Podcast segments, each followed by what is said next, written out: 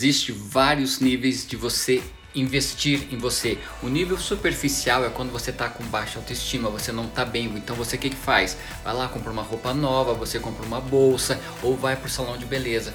Beleza, vai resolver temporariamente? Sim, mas é temporário. Então esse é um nível é, superficial de investir em si mesmo. Um nível mais profundo para melhorar, mudar a tua vida é você literalmente pagar, investir, tirar do seu bolso o teu investimento em si mesmo, literalmente fazendo um processo, um curso de autodesenvolvimento, investindo em si, aí sim as mudanças são profundas por dois motivos. Um, porque você vai valorizar o teu dinheiro e dois, porque você vai buscar novos conhecimentos, porque o conhecimento que te trouxe até aqui onde você está não é o que vai te dar a vida dos sonhos.